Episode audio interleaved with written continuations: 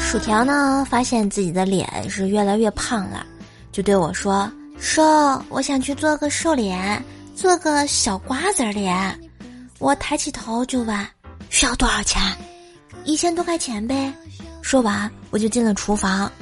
第二天下班，我塞给薯条一个小塑料袋儿，薯条打开一瞧，里面有一大把吸管儿。薯条就问：“这是干嘛用的呀？”我拿起一根就放进嘴里说：“条儿，这是我今天喝饮料时灵机一动发现的。从今天起，凡是吸的东西，像什么水啊、粥啊，你就用吸管吸啊，用不了多久，你一定能由圆脸变成尖脸的。”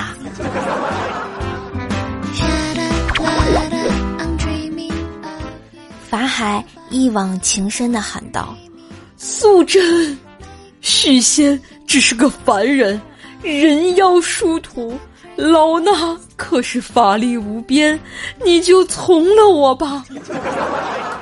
白素贞听后十分犹豫，突然小青赶到，急忙喊道：“姐姐，姐姐，万万不可！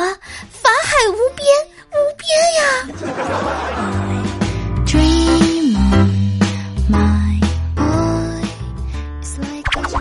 隔壁同学好认真哦，每天晚上都复习英语，但是好像挺笨的啊，只会重复 “Oh yes, oh no, oh baby”，哦，真是好奇怪哦。